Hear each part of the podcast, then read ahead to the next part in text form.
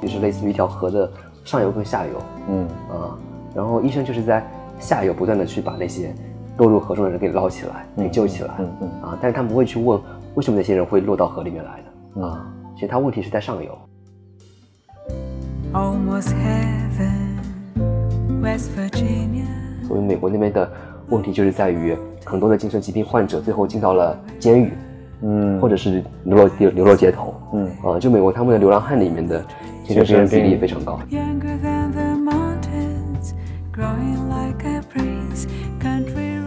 比如说有些哲学的视角，他就认为这个抑郁症显然是一种自恋性的疾病，它这个不是任何贬义的，它这个自恋性指的就是说，因为你现代人更关注自己了嘛，因为你更个体中心了，然后我的表达、我的状态非常重要，你考虑问题全是从个体考虑的，而不是说你是嵌套在一个，比如以前的宗族体系或者意义系统里的。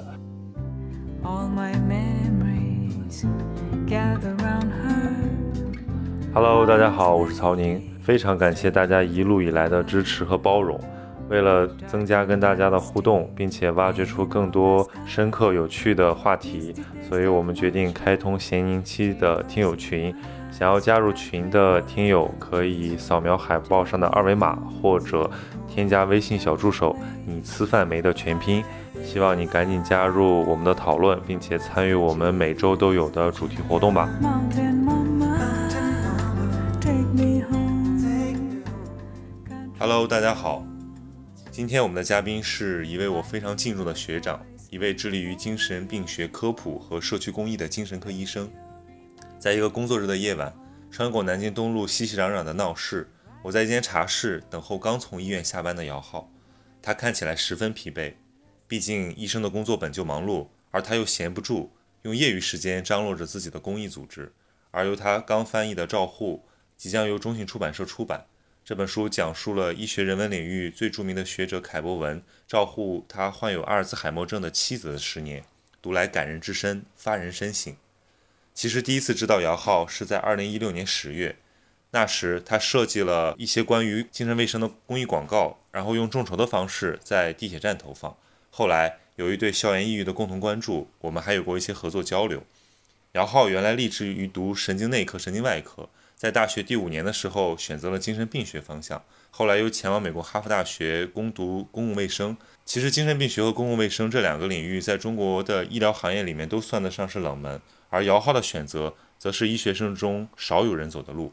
如果说医疗系统是条河，医生是在下游打捞落水者，那么公共卫生要做的就是要到上游去看看，看看他们为何飘落。而姚浩和他的组织想做的，则是打通上下游。姚浩罕见地保持着理性的专业主义者和感性的人文主义者之间那微妙的平衡。在这期对谈中，我们从医学和传播的角度分享了对精神疾病的认知，但又不止于泛泛而谈，而是想打破学科的壁垒，融汇医学和人文的视角，讨论如何在冰冷机械的现代世界里安顿我们那柔软脆弱的心。那个本来本来十一月初就要上市的，后来后来他们请那个北大那个吴飞，嗯嗯嗯就写那个《浮生曲》，浮生曲艺，对，对，因为他也是那个凯博的学生嘛，嗯然后本来想请他写个推荐语的，嗯结果吴飞老师这个一激动，然后一页一页写了篇序出来，写成做推荐序。对，然后他们那边出版社那边就要重新走一遍那个外审流程，因为他们那个就是写序的话，他们要把那个序翻译成英文，然后给给他看给那个出版社，就是美国那边的版权方、给他们看，哦哦审过以后，然后再拿回来，嗯啊、所以就稍微得延后估估计得一两个礼拜吧。嗯啊，你当时怎么有这个机缘去接这个书的翻译？而且也真的很巧，最开始，因为最最最开始我我是豆瓣上我说我说这本书很好，最开始是想在就是想在网上宣传一下，说有谁愿意翻译这本书，嗯嗯啊，后来就豆瓣上几个那个几个几个出版社嗯，的编辑找到我，就你本来是想找别人给翻译的，对然后结果后来就自己上了。对后来我就自己上了，但我不知道这本书出来以后会有多大的反响。我就我就这么说，因为他谈论的是关怀嘛，care 嘛，照顾关怀，它里面有什么理念性的东西？很那就是说现在这个社会非常的人情非常冷淡，因为因为他因为凯博本身是非常其实是受中国文化影响很大的一个人。嗯啊，因为在西方的语境下面，他西方很讲个人主义啊，对对对然后包括整个社会非常原子化，然后人情之间的关系就会非常冷淡。嗯啊，因为他是用了人情，当然这个英文里面的这个讲关系嘛，其实翻译过来就是中文里面的人情人情关系来讲美国社会的这样的一些问题。嗯啊，我自己对于这本书当时触动我最大的其实是它里面就对于就是我们讲就是医疗照护嘛，health care、保健这一块的这个一些批判。啊，因为当时我看了以后，因为当时我正好是从就是我八年制毕业以后，然后去美国嘛，然后之前上班时候其实非常的，就是会有一些感觉不太好的一些地方。嗯嗯啊你说是对美国的那个体系还是什么？其实美国、中国都是，美国、中国整个这样的医疗体制下面，医疗体制比较冷冰冰的。对，都是对，问题是一样的。美国有的问题，其实中国这边也有。嗯啊，甚至可能更甚吧，因为我们的这边效率对效率的追求。对，其实美国那边其实也也挺厉也也挺厉害的，美国那边不比中国这边好。你之前之前一直开玩笑说美国一个人适合在美国作为医生，嗯不适合在美国作为一个病人。嗯中国这边就是你适合在中国这边做一个病人，因为美国他们我在哈佛的时候，他们还是非常讲这个，因为哈佛比较左嘛，他们比较讲这个关怀啊、人民的健康，就是还是以人民至上的，人民利益至上的。对，所以他们有些老师还挺羡慕中国这边的一些嗯。医疗环境，对，包括包括凯博文他自己对于中国这边的对我我在我在看他啊的这个《急痛的故事》慢性病这个书，哎，看的就很沉痛，就感觉好像涉及到这种医医疾病类的话题，整个社会都是有一些抗拒的。我觉得潜意识里面大家好像对这种比较沉重的话题嗯。不愿意提起，除了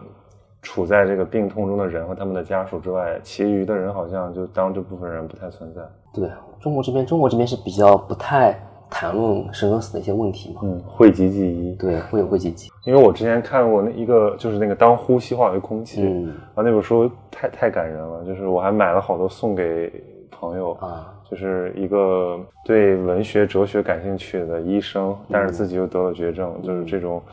就是生命笔记吧，其实比那些哲学的东西更能打动打动人。我觉得所以所以中国中国这边很缺这样的一些医生，因为我现在在讲医学人文嘛，嗯。医学人文的话，因为他美国像很多像像像那个当呼吸化为空气的作为，他好像本身以前也是本科时候是学人他好像是文社科，对他学了哲学，然后修了生物，后来才去才学的医学，对，所以他们都是人文社科底子很深的一些医生。嗯。海波他自己也是，他本科学的是也是文学、社科、人文这一块的，对，对然后后来才转到这医学院去读读书的，嗯。啊，所以他们就很能够把医学和人文结合在一起。呃所以当时你嗯你念完这个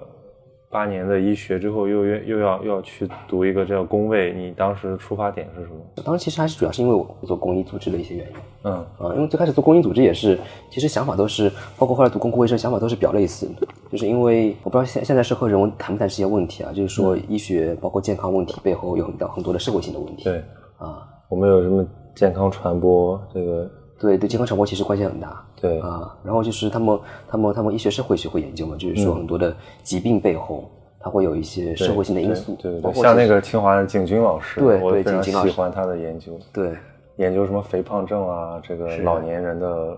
抑郁这些问题。对，那他们国外做国外就做很多，比如说像性骚扰啊、性侵啊，包括种族种族主义，都对于健康关系很大。因为美国他们那边就是黑人群体，同样教育水平、同样经济水平的白人跟黑人相比，黑人的健康还是要比白人差。光是种族歧视本身，对于一个人的健康影响也很大。嗯就是你比如说你从小生活在这样的一个被被受歧视的受歧视的环境下面，嗯其实对于这个人的健康都会嗯产生很大的影响、嗯啊，所以他们就会研究很多这样的一些就是影响一个人健康疾病背后的一些这种社会性的因素。对，啊，而且我觉得对于现在的中国这个话题非常重要。有一次我在清华里面看到他景军要做一个讲座，说当我们老去，嗯然后我觉得他在谈论这个问题，就是可能中国在未来十年、二十年，就在这个老龄化过程中，必然遇到了很多问题。就是，但是他用社会学家的敏感，其实已经在做一些研究了。但是整个社会的舆论吧，还是还是大家很蓬勃，然后其实不太关注这些慢性病啊、什么老年人的问题。我觉得中国很多的老百姓，因为包括包括其实像我父母当时我也问过他们啊，就是一个老、对于一个中国老百老百姓来讲，如果你有一笔钱，你是愿意花在老人身上，还花在小孩子身上？嗯啊，很多时候他们的回答都是花在小孩子身上。嗯所以我觉得很多中国这边还是会对于老年的一些问题，其实关注没有那么的没有那么的多。那你比如说，你觉得在这个读读这个这个工位的这个经历对你有什么帮助？就是跟你原来相比，因为你原来就做过很多这种不仅是专业化的东西，还嗯做公益啊，还做社会参与这些，对给你什么方法论上的启示吗？其实有，因为因为最开始在在去美国读公共卫生之前，其实我自己做公益组织嘛，然后做一些公益项目，就所谓的社会社会社会干预项目。嗯，国内有一些人在讲，就是要把这个行动和知识结合在一起。嗯，就是就是所谓知知行合一嘛。嗯，就是掌握专业的人对，应该去既有行动。对，既有行动，就是一方面，一方面很多的，包括中国这边很多的做社会行动也好，还是做社会公益也好，很多人他可能没有这样的一个学术上的一个一个培训，嗯他可能很难用一个包括一个批判性的眼光去看他的自身的一些行为、一些行动。嗯另一方面的话，他可能也缺乏一些方法能够去评价他的一些行动到底有没有效果。而且公共卫生，公共卫生它很讲很讲一个效果。我们自己做社会公益的一些项目，我们有些人可能就会问：那你做，那你写这些文章，那你做这些，不管你做做播客也好，还是做其他的形式的这种传播也好，嗯有什么到底用改变中国人的一些想法没有？如果你要对于这个问题有答案的话，那你要做一个从学术上来讲，你要做一个非常严格的一个评估的一个研究。对，就是说一个公共卫生政策，它一定要是从它的这个提出到它的落地，要看到一个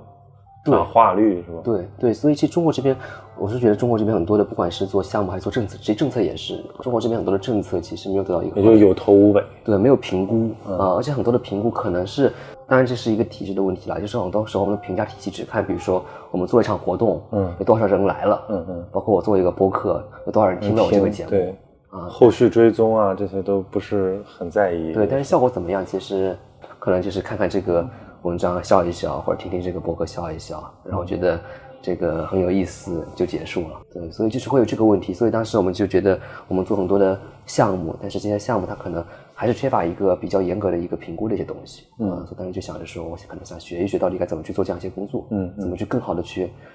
去完善我们的一些项目，是对于我们自己项目的一个反思嘛，嗯啊，但是公共卫生它自己有它自己的一些这个就是可以批判的一些地方啊，尤其是做人类学的人，他们会比较批判公共卫生的一些，比如说这个效果这个东西，嗯啊，因为效果这个东西的话，就是它是一个一个群体概念，嗯，公共卫生他们做研究，他们就一定是看群体，具体的故事和具体的遭遇，他其实不对他其实这个是不太不太 care 这些东西的，他就是看一群人，我统计上有没有一个明显的一个差异，嗯嗯。但是这群人可能比如说一个政策，它在结果上是好的，可是它对个体来讲是会很残酷的。对。但他依然会认为这是 OK。对，公共卫生会觉得，比如说我一百个人里面九十八个人觉得这个项目是好的，嗯。那么这个项目就是好的，嗯。啊，但是对于另外两个因为这个项目然后遭受到一些不太好的一些结果的人，他们的经历可能就被忽视掉了。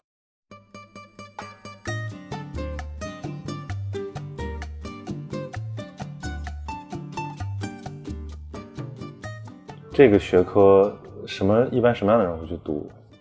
呃它是一个跨学科性质的一个。对，其实它很，其实这个学科非常的多元，至少从国外的公共卫生学科来讲，它非常非常的多元，嗯嗯因为它其实下面分支很多嘛。我学的是我们我们那个叫社会和行行为科学，嗯。啊，它也比较，其实它其实也比较跨学科，就分成社会社会医学和行为科学两个方向。嗯。就是社会医学，它就是研究刚刚讲的，就是它研究就是影响健康和疾病背后的一些社会因素。嗯嗯。那么行为科学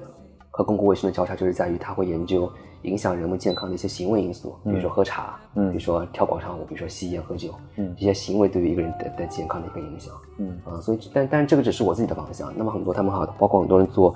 比较偏统计的、量化的也很多，还有还有叫卫生经济学决决策部门它对更多的要参考什么样的？对，还要做政策的，就是会更加偏公共政策那一块。嗯包括像健康传播，就是这个公共卫生和传播学的一个结合。对。那国内这个学科的发育怎么样？国内其实已经已经算很不错了，已经算很不错嗯了。但是某某某一些方面上来讲，我觉得跟国外的公共卫生，跟我在美国那边大家谈的公共卫生还是会有一些差别。嗯嗯包括像这次疫情，然后大家可能会谈公共卫生谈的比较多，嗯，主要是谈那个，就包括像防疫这一块、疫情控制这一块。我不知道是不是也是跟我在美国读的学校有关系，嗯因为因为波士顿那边他们是本身是比较讲社会公正、社会公平的，对，呃，所以他们参与感比较强。对参与感很强，所以他们在研究公共卫生的问题的时候，也非常强调这个社会公平、社会公正。嗯，我们我们不管上什么课，最后老师都会稍微带一带说，回过头去看一看我我我所做的一些研究工作，到底对于整个这个社会的一个公平性，到底是一个促进还是一个威胁？嗯就是他这个职业身份之外，他有一个反思的视角，就不是说我做好自己的这件事儿就可以了。对，因为有的时候这个社会体制会把一个一个工作一个岗位给异化掉了。他们那边虽然是学院，但是他们很强调行动嗯嗯。啊、我觉得这个是是我感触最最深的一点。那比如说，一般这样的做公共卫生的学者，或者说这些老师，他们自己都是什么样的身份？是纯学者吗？还是说他们其实也很多元？基本都是基本都是比较多元的啊呃，如果不是多重，至少也是两重身份嘛，很多都至少有医是基本上生身份。呃，医生倒不一定，医生那个问题是另外一个，我觉得是中国公共卫生和国外公共卫生的一个很大一个差别，嗯就是美国他们那边公共卫生的很多的从业，他本身是医生，嗯啊、对，国内其实还是比较偏，还是以研究者为主，嗯啊、美国他们那边就是，当然有医生加公共卫生，然后包括有做政策，呃，当然这个国内也有啊，就是有给政府做那种咨询咨询工作的，所以他们会对整个的这个社会医疗系统的影响力更强一点，是吗？对，如果是单从政策影响来讲的话，其实国内其实也有，国内包括像几个公共卫生学院的老师，都还是对于政策影响挺大的。哦啊，这还是有的。但另一方面的话，因为国外是比较强调公民社会嘛，他们的所谓的行动，不光是在就是自上而下的这个决策决策层上的一些行动，会做很多的 lobby 啊，这种跟政府去游说啊，跟做跟政府去做咨询工作。但是他们底层的工作也非常非常强调，是尤其是我那个方向，我那个方向里面的很多的学生也好，还是老师也好，他们本身就是很多人做 NGO，很多人做哦。一些公益社会的一些工作，就是跟所谓的底层，然后社区人民打交道的一些工作。这个好像不太一样，因为我觉得国内的医生好像他们对于这种呃非政府组织的参与度就没有那么没有那么高，很少很少。对，也跟我们这个呃就是政府外公民社会的这块发育有关系嘛。对对对对对，是的，所以我就觉得，一直觉得，其实国内国内不光是医学生嘛，可能各个专业的学生都会有一些，就是所谓的公民意识还是不是特别强。对对，发育不够成熟，因为我觉得其实有像除了政府之外的一些公民组织，它可以去解决更多的问题嘛，而不是说什么都靠政府购买。因为现在很多这个 NGO 也变成采购服务的一部分，嗯就是它完全为政府打工。那说白了，你还是依靠政策导向嘛，你很难保证一个更加独立和更加长链条的一个视角。对。另外一个问题就是，确实很多的社会组织它不依赖政府购买，就很难生存得下去。嗯嗯因为美国他们那边是有很完善的一个这个资方的体系的，嗯包括他们基金会，基金会对资金对会很成熟，私人的基金会很多很多，他们会去资助很多的这样的一些 NGO 的一些工作。但是国内其实资方这一块并没有那么的成熟啊，嗯所以导致很多的公益组织他们就包括像这次疫情以后就很难很难生存的下去。对啊对，我当时疫情期间，我们做了一我做了一个选题，是采访了那个华中科技大学，就是他是这个就是关于这个心理干预的嘛，就但是当时反思的很多是零八年当时汶川震后，就是因为很多这种不够专业的公民组织，呃，心理干预就跑到灾区去，然后导致其实二次伤害嗯也很严重。就当时他们讲说防什么防火、防电、防防心理 NGO，就是他们觉得他觉得在中国这个语境下，更重要的是你在政府的协调之下，然后引入这个力量来参与，而不是说你就直接放给民间做，因为民间你没有经过很好的发育，大家来做这个事情是更更无效。二次伤害这是更严重的后果嘛？可能还是因为体制不太一样。但但是我自己不是做公民社会研究的，就是，但是我觉得就是，毕竟中国跟美国的体制还是不太一样。中国毕竟还是个大政府嘛，嗯我是个小政府，所以说会更加需要有一些公民社会的一些参与。因为中国这边的话，毕竟还是个大政府嘛，嗯从理论上来讲的话，应该是要 cover 掉所有的这些比较偏社会的一些工作的。嗯，所以你当时其实还是抱定了以后去做这个精神科医生的打算，然后去读了这个 master 吗？我觉得医学的视野会比较还是会比较窄。就我我我前面讲的，这公共卫生它可能更加关注群体，它不太看到个体。嗯那么医学其实是反过来了。嗯嗯医学是只看到个体，不看到群体。嗯，所以像我们在医院里面工作，我们我们我们每天这个看很多病人，都处理个体的病例，对处理很多个体的问题，但是他们看不到我这一群人背后的一些共性的问题。嗯所以公共卫生他们会打个比方说，就是类似于一条河的上游跟下游嗯啊、然后医生就是在下游不断的去把那些落入河中的人给捞起来，给救起来。嗯嗯啊，但是他们不会去问为什么那些人会落到河里面来的嗯啊。其实他问题是在上游，上游那边很多问题，他医生是看不到的。嗯所以当时我会觉得医学视野太窄了。嗯啊嗯然后他对于整个社会的一些问题的一些关照跟关注，嗯比较缺乏。嗯啊，想要把这个视野稍微从从个体这一块稍微扩大开来，嗯看一看整个社会的一个面貌。所以就是到说到你做这个组织，就你们这这这群志同道合的，其实也也有很多是医生啊，他们是跟你有医生其实不多，医生其实不多我觉得，这个是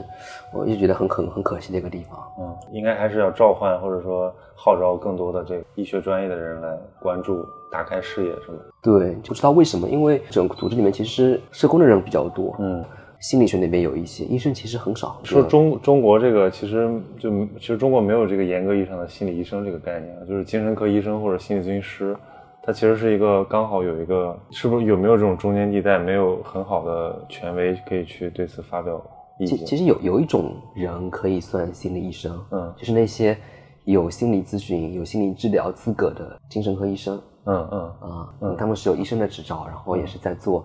心理咨询跟心理治疗相关的工作的。嗯嗯啊，心理医生这个名词还是还是不是特别的严格，会把很多心理咨询师也当做心理医生，但其实严格意义上来讲，不能不能不能算是医生嘛。当然，这个名词也也是为了减少就是对于精神科医生的一些偏见嘛。嗯包括其实我自己有的时候在跟别人讲要怎么的时候接受自己对，也会讲自己是做心理这一行的，嗯是心理医生。尤其是我在我在病房里面工作的时候，然后有的时候因为我不在自己科嘛，在其他科室轮转，然后很多的患者在看到我那个胸牌以后，然后就问我是干什么的，嗯因为我那个胸牌上不是写的，你写的是精神科，对对对嗯，精神科，就所以说，这背后其实是整个社会对于精神疾病的认知的一个缺乏。对，所以就是对于精神疾病，然后连带着对于精神科医生也会有一些偏见。很搞，上次我去，上次我去租房子，嗯 那个房东问我是是做做什么做什么工作的，嗯我说我在隔壁精神病院工作，然后那个房东就投来了非常异样的眼光。嗯，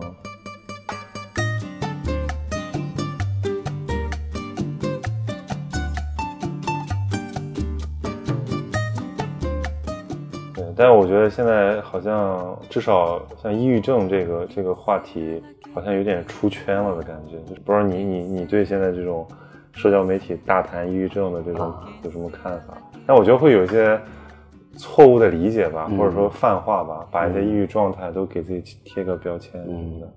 我觉得可能也得一分为一分为一分为二的看吧。我觉得好肯定是好的，就是因为它确实让更多的人了解到了曝光度对对抑郁症这样的一个问题。脱敏，因为很多我们医生也写科普文章嘛，但是我们就很难破圈，很难出圈。嗯嗯啊、可能因为我们本身也缺乏一些这种传播学的一些这种知识跟技巧。我我觉得出圈还不不是说主要是谁在传播，是因为大家就是肉眼可见的这个身边的病例在增多。好像我还咨询过一些朋友，就是他们认为这种主动暴暴露自己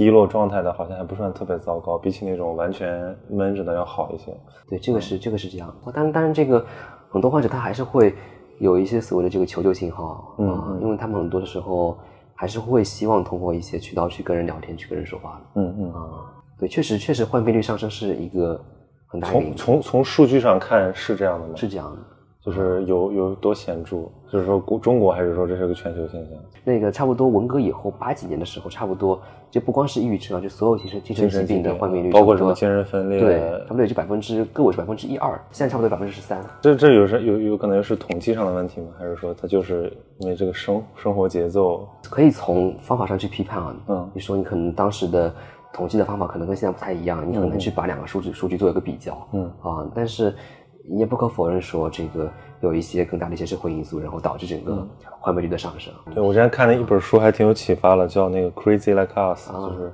像我们一样疯狂。对就是说这个命名嘛，就是说你、你这个你的病症有了一个名称之后，然后得到一个传播，其实会 显著拉升这个病。他当时举的例子是说日本的厌食症，对，然后我我在想，其实抑郁症这个词真正进入到我们的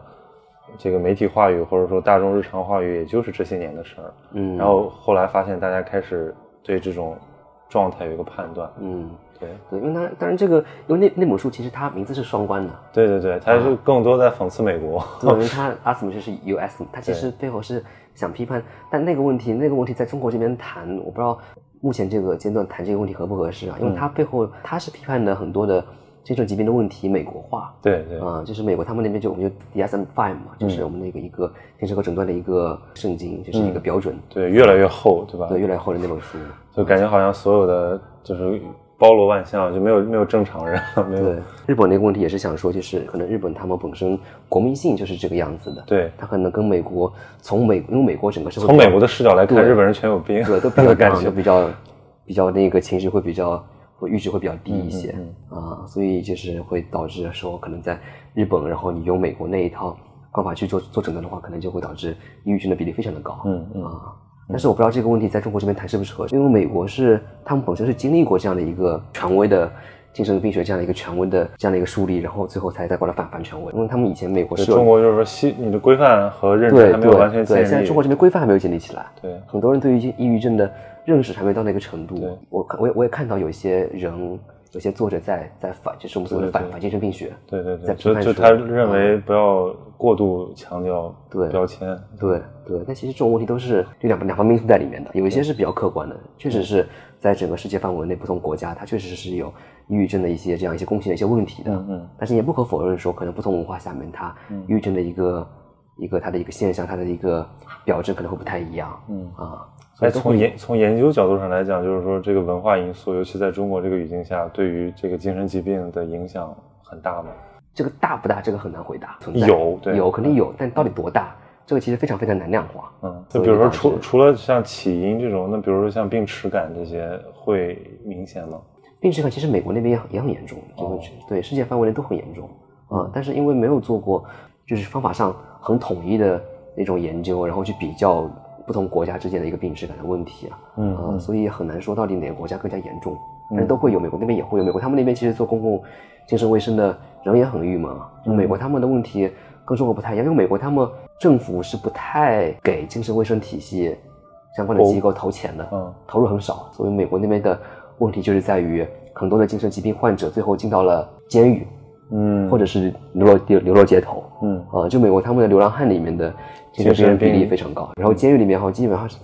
三分之一还是五分之一啊，都是都是精神疾病患者。嗯，是因为它整个福利系统的问题，还是？对整个福利系统的问题，因为他们美国他们当年肯尼迪时代的时候，肯尼迪本来是想发展那个社区精神卫生的，嗯嗯。当时整个六十年代的时候，就是当时就是我们所谓的反反精神病学的那十年嘛，嗯。他们在就是在讲很多的精神病院，很多的这种机构化的官僚体制对于精神疾病患者是一个压迫，嗯，就出现了什么逃出疯人院这对对影，对，他其实那部电影也是在那个背景下面的，对。啊、所以他们当时是口号就是要把精神病院给拆掉，然后病人要回到他们的家里，回到他们的社区。对。肯尼迪的妹妹是一个精神病患者，对，所以就肯尼迪他自己本身对于这个议题非常的感兴趣，嗯，他当时就颁布了一个法案，就是美国的一个社区精神卫生法，嗯。啊，然后当时是想要把这个大医院给精神病院给拆掉，然后让病人回到社区，社区，但是后来肯尼迪死掉了，嗯。死掉以后，后来的总统对于这个问题不感兴趣嘛，嗯。啊，所以医院被拆了，嗯，但社区医院也没有建立起来，没建起来，嗯，就整个系统其实有点先天的问题在，对，所以就美国他们那边问题就是很多的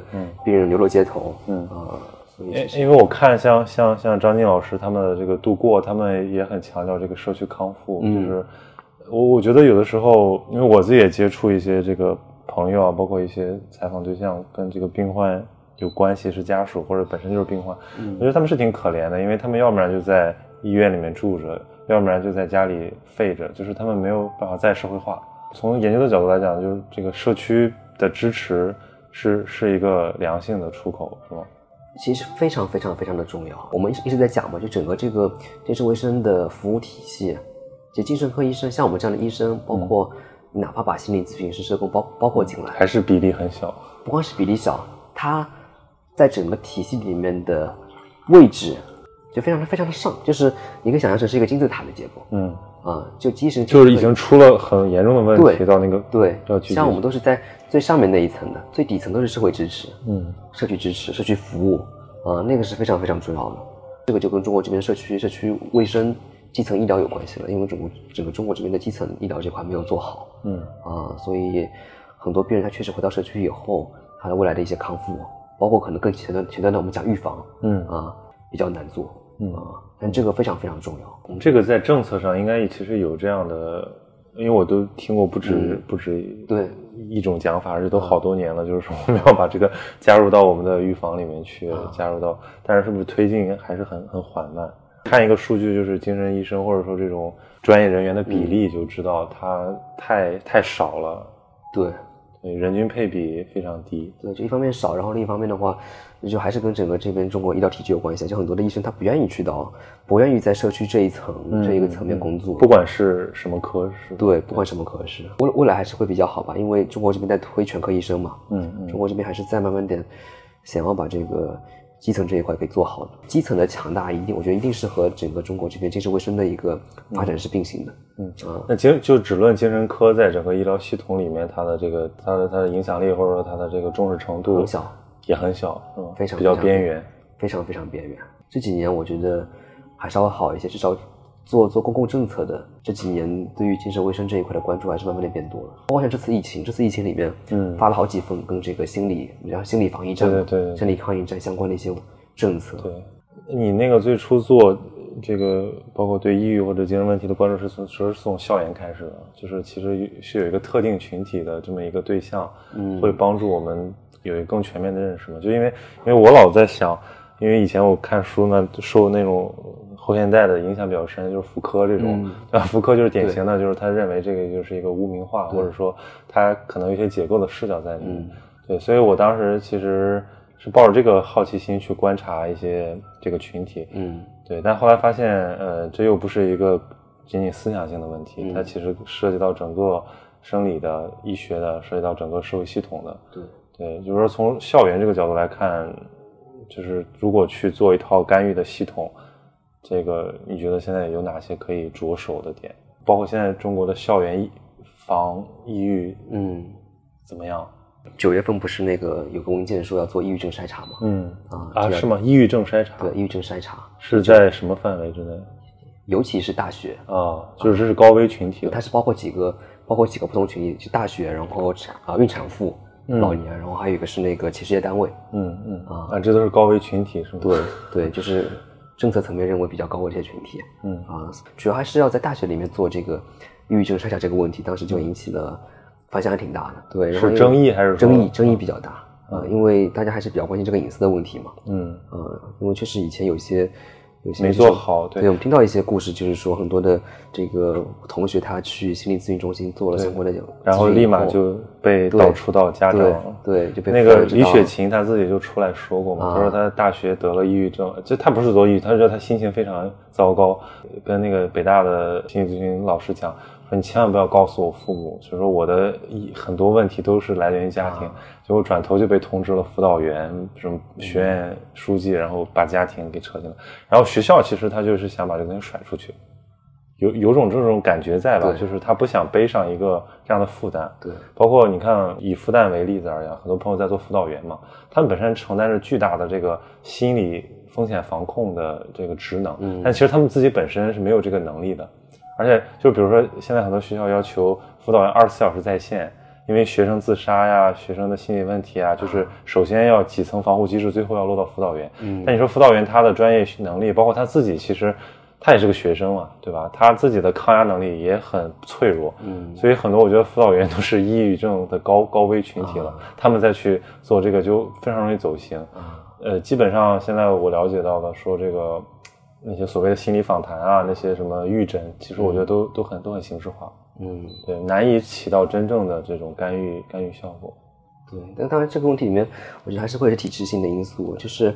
可能中国这边还是比较讲上令下行，但是这个令令行了以后，到底对于那些辅导员的支持到底有多少，这个其实很难很难很难去讲啊。但是我觉得，其实辅导员在整个校园精神卫生体系里面的作用还是非常非常对，因为他直他直接面向学生嘛，对就现在我们叫什么几层防护机制，对对对他是嗯那个直接的能动者。就是我们当然相信有些很好的辅导员，他有专业能力和责任心，嗯他愿意陪伴这个学生度过一个难关。但其实你你用这个标准要求所有人都是很不现实的。我觉得其实可以把辅导员，就国外我们讲就是 primary care 嘛，就是初级保健这一块，嗯啊、其实是可以把辅导员放进来的。就是 primary care，中国这边很多翻译成初级保健啊，就是包括像社区，主要是指社区社区卫生这一块。嗯从事 primary care 的工作的人，其实可以把辅导员一块给放进来。嗯，就是他们具有一定的专业知识和啊群体面向。只要是在第一，就是最最最底层的第一层的这样一个防护网上工作的那些人，都可以理解成是一个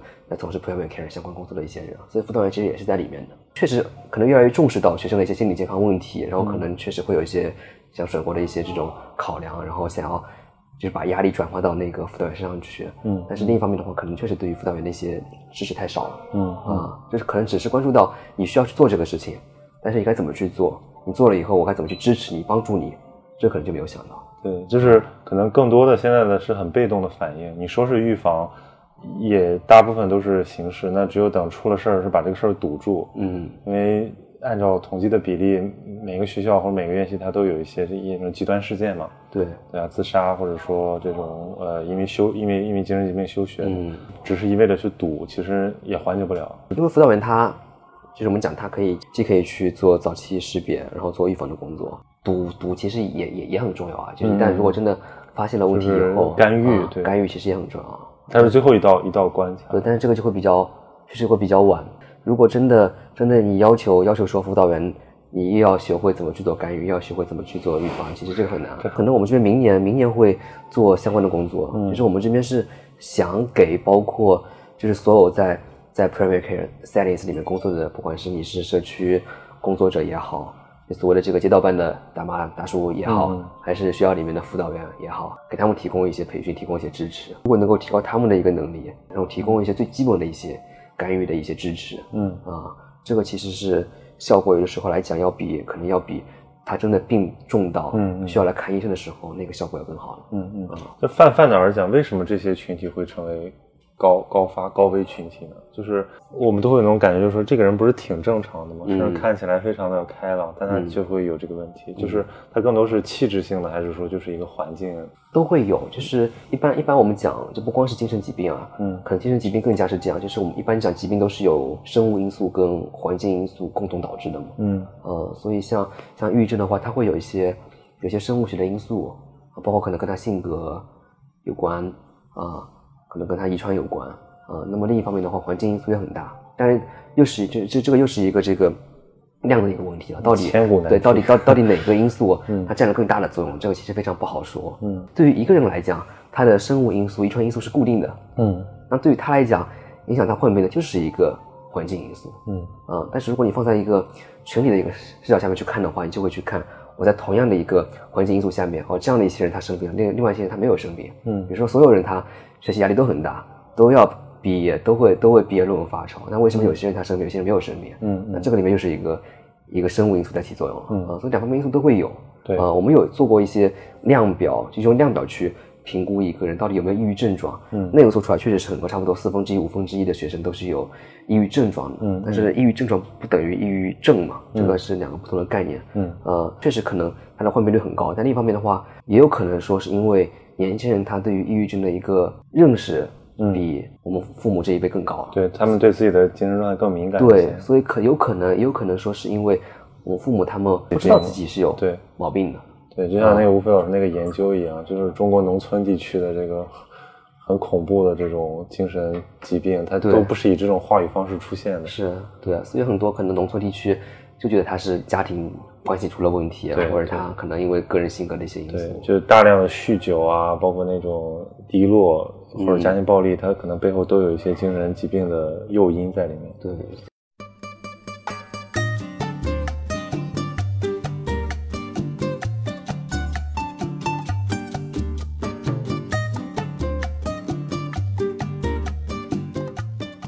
对啊，之前跟一个那个基督教的朋友聊聊起来，因为他们就是他是后来去了美国读一个宗教宗教背景的学校，他们有很强的那种教会支持，就是尤其是对于你这种外来的新生，就是说白了就是一个典型的单元子的现代人，对吧？嗯他有一个非常强的一个系统支持，包括给你提供一些呃关怀啊，一些功能上的援助。对，然后他的个人观点就是认为这个可以显著帮忙去防微杜渐吧。对，对我先想想，其实从我们自己的角度来讲，我们来到一个陌生的城市，进入一个陌生的环境，好像确实也很难有什么像教会这么强势的一个组织，先把你吸纳进来，然后再说我把你呃安顿下来之后随你选择，而是更多的就是让你自由自由选择。对，这种自由选择有的时候很可怕，真空了嘛，所以就是。对，所以这就是回到最开始凯蒙讲那个嗯照顾这个问题了嘛，关怀这个问题了，因为可能关怀在在在某些教义里面是就是已经被写进教义里面去的一些事情，他们会强调说，可能人与人之间要爱人的这样一些问题，这样的一些理念。我那个跟跟跟这个就玉哲俊啊，啊。就是哲院那个老师，前两天聊天嘛，我们就说到这个国外的老师跟国内老师也很差别很大，因为我们中国的文化里面对诗看得很重嘛，嗯。传道授业解惑，嗯，呃，他在德国念的，念念博士的时候，他导师上来第一个先先拿出一本叫就就是导师守则，就是我们的我们的关系，就哪些事是我们导师和学生之间啊的的义务。另一方面是你千万不要来找我的，就是比如说什么解惑这种，你千万不要来找我，就更跟我没有关系。比如说国内就不一样，国内我们认为好老师的标准就是你还得关心关心学生的心理状态，对吧？甚至学生的婚恋状态、学生的就业状态，你都得关心关心。就是我们认为老师是一个长者，是一个全面照护的一个一个一个角色。嗯所以我觉得很多，你比如像导师关系的这种畸形化，嗯老老老师变老板这种，其实就是他本身从原有的那个文化系统里面脱壳脱壳出来的，嗯，他就变成功能性了。其实老老师导师承受的压力也很大嗯，啊。如果如果我觉得如果放在更大的一个因为现在这个对老师要求太高，它对的风险也就变高了。所以整个环境对于老师有压迫，然后老师，然后又把这个压迫的这个转移到了学生那边去了。你说你你们做这个组织，你们主要的着力点在哪？儿？科普是一种，自己最开始是算是去做做倡导跟科普开始的嘛，嗯。啊，但是我们对于我们的科普的一些效果到底怎么样，其实还没有一个完善的一个概念在那边的啊，嗯所以可能后面这个还是得做一些相关的评估工作，去评估一下嗯。一些效果。对，但是我们慢慢的、慢慢的，我们是在从教育倡导然后出来，就是我们整个公益组织的话，就是我们有有五五大方向嘛，就是倡导教育是两个，然后还有发展，然后研究跟服务，嗯。然后另外三个方向。然后我们最近我们最近在做一个那个就是就是在针对医学生的做了一个就是区域 psychiatry 的一个项目，就是我们希望能够让更多的医学生了解精神科、了解精神医学，然后去选择这样的一个专业，嗯。去从事这样的一个行业。嗯。啊，所以这个是算就是发展这样的一个项目下面，就是因为确实中国这边从事相关工作的人太少了，嗯，因为毕竟工作还是人做出来的嘛，没有人的话，很多工作都非常非常难做。就是现在去拓展这个人才储备。对，但我怎么觉得我我觉得身边这个学医的同学，他们的精神压力就很大，我觉得他们的精神状况应该是这个 群体里面最最危险的。嗯，对，所以这个我觉得大部分的医学院，可能一些综合性大学的医学院，可能都远离远离本部，然后大家医学生又很忙，然后你很少看到他们的社社社会活动，通识教育也比较拖欠，有有这个问题吗？其实不光不光是医学生了，这个医生群体的啊、都都是这样，就心理健康问题都很成问题。就是就是按照现现代社会的这个功能划分里面，这个最后都要归到医生，但其实他们自己能不能救自己？对，因为医学这个行业它有一些道德上的一些要求，嗯也是医生也是要去关注照顾患者，嗯所以从来从来从来没有说医生要去照顾自己，所以就是会导致很多的医生他会比较忽视自己的一些健康的一些问题，嗯，因为有的时候会感觉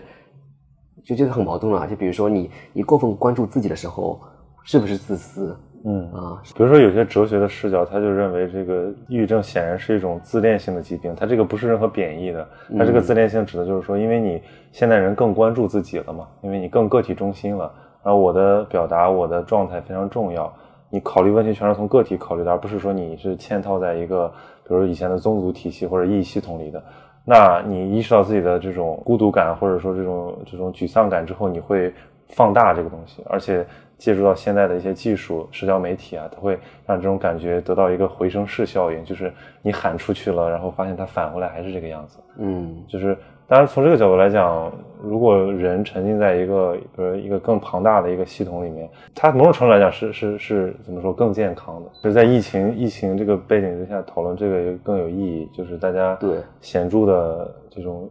焦躁情绪的上升很普遍。是是，研研究很多啊，就是讲这次疫情以后，然后大家这个心理健康问题，然后就往三三的往上涨，包括社交隔离，然后孤独感，呃，也是很大的一个原因。因为确实有的时候，你比如说你通过通过视频聊天，然后通过语音聊天的方式，很还是很难替代那种就是现场的这种这种现场感，对对对还是很难替代。对，我现在觉得整个整个社会在整体奔向，不只是中国的社会，整体奔向一个虚拟化的东西，包括我们的马上双十一了，对吧？嗯这个你的购买行为不再有一个实景，然后上网课，然后网络会议，就是基本上你像我这种状态是比较呃，我不用坐班，然后平时嗯很多像自由职业者的状态，然后很多东西都是通过这个网络来完成的，我会就是感受到我的这种疏离感。对就其实我对那个没有什么兴趣，但是它只是一个职能要求，嗯我感受不到那种与人合作的一种一种愉悦感。对，其实有的时候那个很重要，就大家坐在一起工作或者说合作。咨询里面还有一个方向是我们叫叫叫环境治疗，环境治疗。对，嗯就他他会很强调这个一个环境对于一个人的影响。嗯啊，在他们做环境治疗的时候，比如说他会想办法怎么去改变，比如说病房的一个环境，嗯或者怎么把这个人放在某一个特定环境下面。嗯嗯嗯但确实是 还是还是能感觉得到，每个人都感觉得到。你比如说我们在这样一个环境下面喝茶聊天的感觉，肯定要比我们通过坐在一个非常嘈杂的对，或者是通过通过微信聊个天，对对对感觉还是很不一样的。对。啊，那个于老师说的更搞笑，他说他现在就有一种推测，啊就是觉得这个就是一个环境病，他就说就是因为我们现在城市的这种你你呼吸的空气，你嗯你所吃的这些东西，就是如果你把你你的生活方式完全给脱离转化，比如说就把你弄到山里去，让你过一种前现代的生活方式，嗯。可能你的东西会你的状态会发生改变，这是一种一种猜想，也有很多人是会用这种极端的方式去治疗，嗯，就是比如说去一个疗养院待一阵子，对，很多人讲嘛，就是他们社会学我们叫会叫 social ills，就是社会社会疾病、社会病态的一些东西。嗯嗯像弗洛伊德，就是十九世纪那个时候，那个当时这个他们当时癔癔症很多嘛，就弗洛伊德他研究癔症啊，就癔症别人认为是跟这个癔症指的类似于什么状态？就是就歇斯底里，啊、就是呃，像希区柯克电影里面那种典型的，对，就是一般是一般是认为是女性会比较多发，嗯然后会她会表现的非常的这个一些突然一下非常就像焦躁的。对对对，然后有有些抑郁症的话，她会，我们就她现代术语叫叫分离性分离转换障碍，嗯啊，她会会有很多表现，她会比如说突然间忘掉某一件事情，突然间动不了了，嗯或突然间没有感觉了，人格的一部分，然后给解离出来了，嗯嗯啊，但当当时就是很多人就认为是那那个疾病在那个年代的一个高发，是因为维多利亚时代对于女性的一个压抑性压抑，嗯有关，嗯啊，所以他把那些东西给不断压抑进去以后，然后就会对自己造成一些损损伤。就是整个社会环境对于一个人的心理健康影响确实很大，包括像现在比如说九九六的这种这种工作的模式，对于人的心理健康其实影响还是很大很大。像之前我我我我当时觉得我借用这个词不是很严谨，我就觉得现在大部分在城市里面工作的白领阶阶阶层都有这个什么神经官能症，啊，就是他的注意力极度不集中，然后他如果一旦停下来，他就非常的慌，啊他不行找东西填填塞自己的这个精力，对我昨昨天还在看那个，呃就日本有本书叫叫《宝石球迷》嘛，啊好像也是一个一个新闻背景的一个记者记者写的，就讲那个上个世纪就是日本在泡沫经济的时候的一些那个社会问题，然后讲到很多日本的白领就很多的强迫症的一些问题。很接近现在这种对 中国社会的一些表现。对他他那个叫他写了个名字叫做那个好运强迫症的这种感觉，嗯，啊，就他会有希望自己有好运。他会强迫的行为，比如说他每天坐地铁的时候必须得左脚迈进地铁的大门，他一旦觉得右脚踏进去，就会觉得非常，这就就会就会就会非常倒霉，嗯。啊，所以会这样的一些这个强迫的一些表现出来。你知道盲盒吗？啊，知道，对啊，就是这个年轻人现在买盲盒非常疯狂，对就是他们会得到一种从其他的这个状态下无所获得的一种愉悦感，类似于小确幸这种东西，就是非常通过购买就能获获得你的愉悦，然后不断的刷，跟跟你这个巨大的一个一个漂浮带有漂浮感的生活就反差很明显，嗯。因为整个生活你没法控制，嗯，我倒是觉得可能是因为现代人他生活太太太规律了，太规律了啊，需要一些小意外刺激、惊喜。嗯，之前之前都说日本的这个呃什么日本社会很压抑啊，嗯或者说因为他们是一个很注重集体感的社会嘛，嗯。但是其实他们对个体的这个唤醒，我觉得也做的也非常好，就是他们对个体的唤醒是建立在说你要在乎他人的感受这个出发点上的。嗯但是爱日本文化里面也有那种暧昧的属性，就是其实非常，呃，他们的审美也好，他们对于这种呃机会的把握，或者对无常的这种这种认识吧，其实是是对现代性的一个一个回应。但是在中国中国人看来，就是我们现在是一路狂飙，就是我们其实不太停下来，就是想想我们的文化怎么去影响我们的年轻人下一代。就我我比如我觉得这种过度焦虑的东西，从社会往教育层层传递，就是由家，比如由家长灌输给孩子，然后由由这种同柴的压力影响给你身边的人，这个其实是一个很不好的传播，它也是一种环境，对一种关系环境对人的影响。对，所以这个问题，这个问题我也我最近也也在想，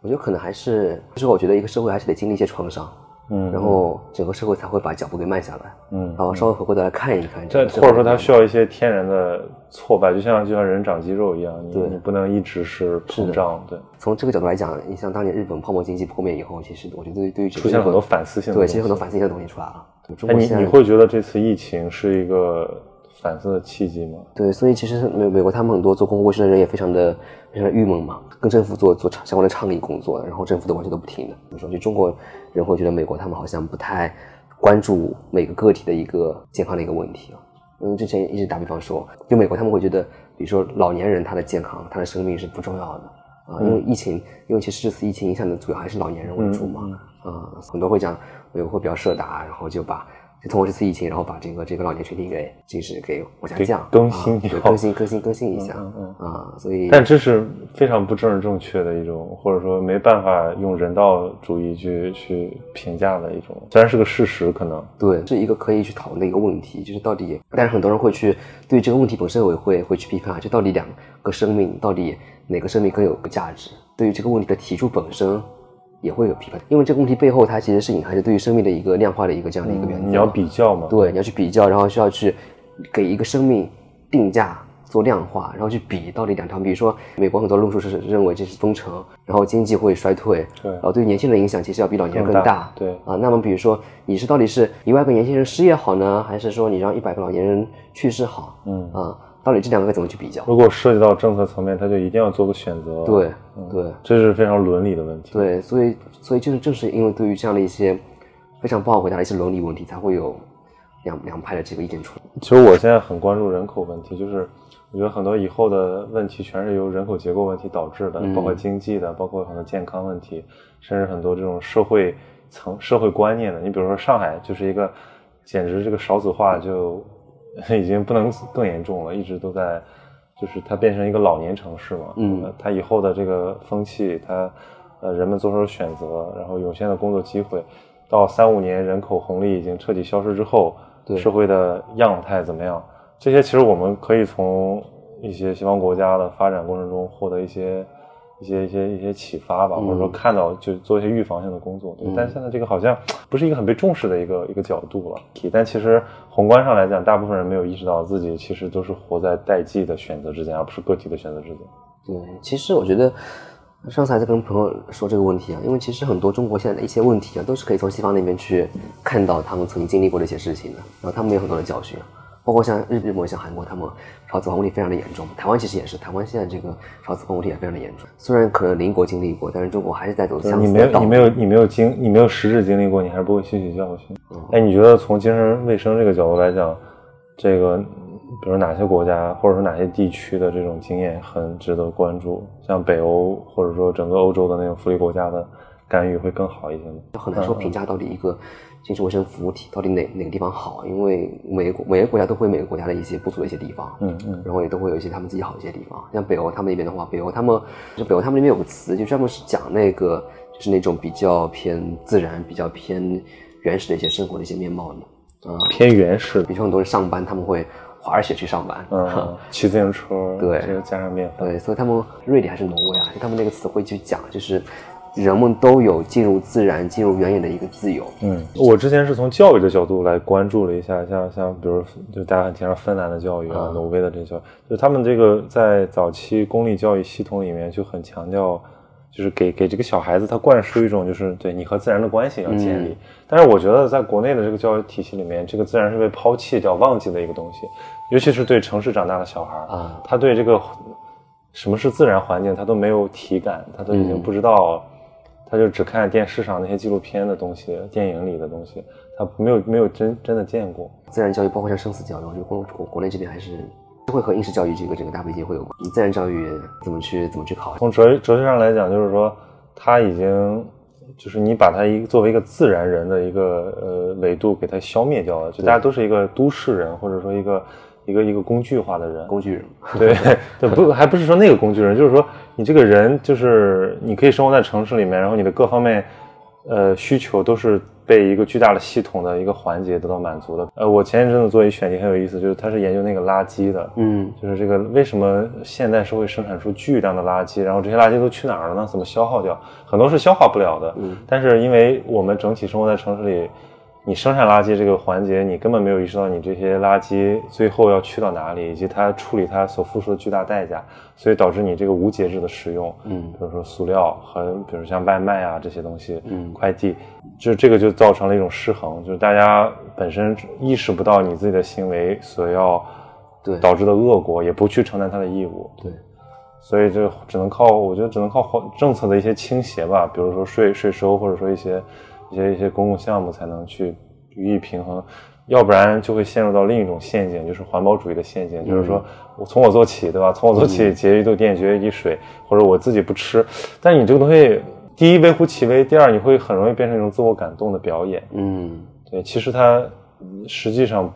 不代表什么，按你说的没有什么效果，它没有一个结果的导出。我看到好多富人，一些什么企业家论坛，说我是个环保主义者，你看我穿的这件夹克三千块钱，里面全是这个呃什么环保材料做的，塑回收材料，然后但是他出门坐的专车，对吧？他出去坐游艇，这这些产生巨大的浪费和污染，他也不 care 这些东西，就他的生活很很很失调。就之前人家说那个戈尔嘛，说戈尔这个现在在世的最有名的环保主义者，说做人不能太戈尔。戈尔戈尔家里的这个一个人的房间的耗电量就是什么同同等水平十五个家庭的耗电量，就是说一个最大头号环保主义者其实是一个照样过着富人阶层的那种生活。嗯就是这个这个其实也是一个一个反思的视角，凡是涉及到一个体系的一些改变，就是特别的缓慢吧。当然，这就是回到前面讲，就是很多就心理学，心理学是只只比较关注个体的一些问题的，比较关注到我在出现问题以后该怎么去解决这样的一些问题。但是它对于更宏观的一些因素是没有一个能力去解决的。呃，所以像包括像社畜这样一些问题，它很多人反思说，可能跟整个就是资本主义这样的一种工作的模式还是会有关系。对呃，然后包包括对于这种时代下面这种劳资关系，还是会有一些会有影响。最后，包括整个这样的一个社会体制到出现这样的一种劳动的模式，然后到最后出现相应的这它的表征个精神上的问题，对啊、所以就是还是已经到最下游的这样的一个阶段了。对，那么很多时候，我们作为精神科医生，我们作为心理咨询师，我们能够去解决某一个人他在出现问题以后的一个的这样的一些，能够做做一些相应的相应的干预。但是对于上游的整个劳资关系，对于整个这样的一个资本主义体系，对也是没有一个既没有一个话语权，也没有一个行动力的。对，所以我现在就是就是也是也是想这些问题想了好多年之后，我现在就是导出了两个结果，一个就是激进思想，嗯，大部分工作它又不生产意义，它也不让人愉快，它其实就是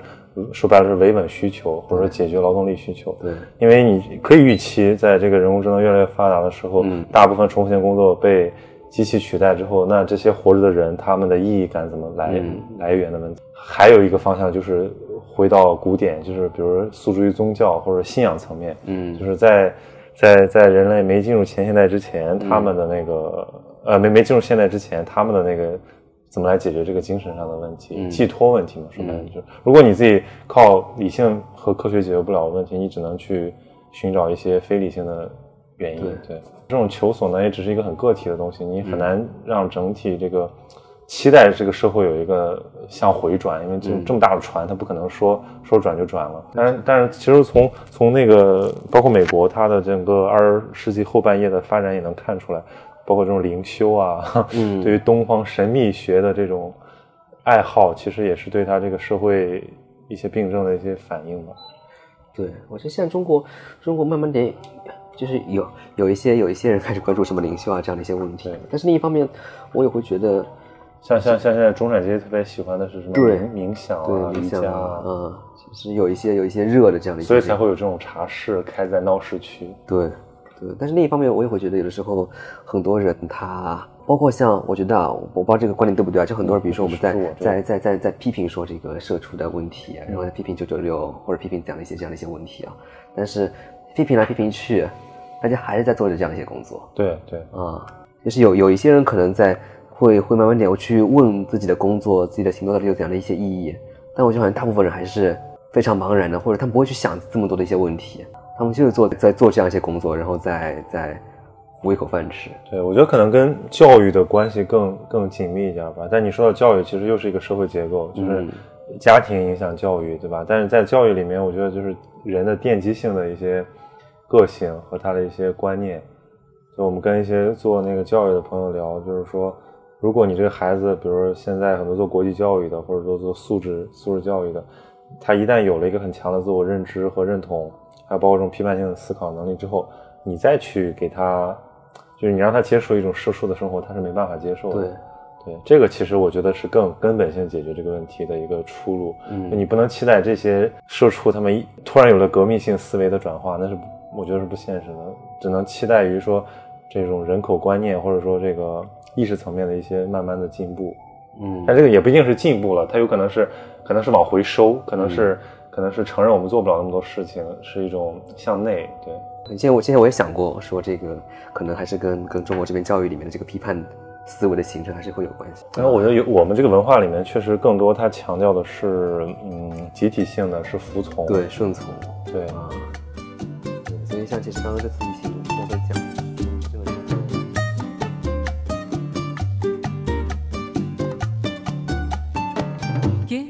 será la que me quiera a mí?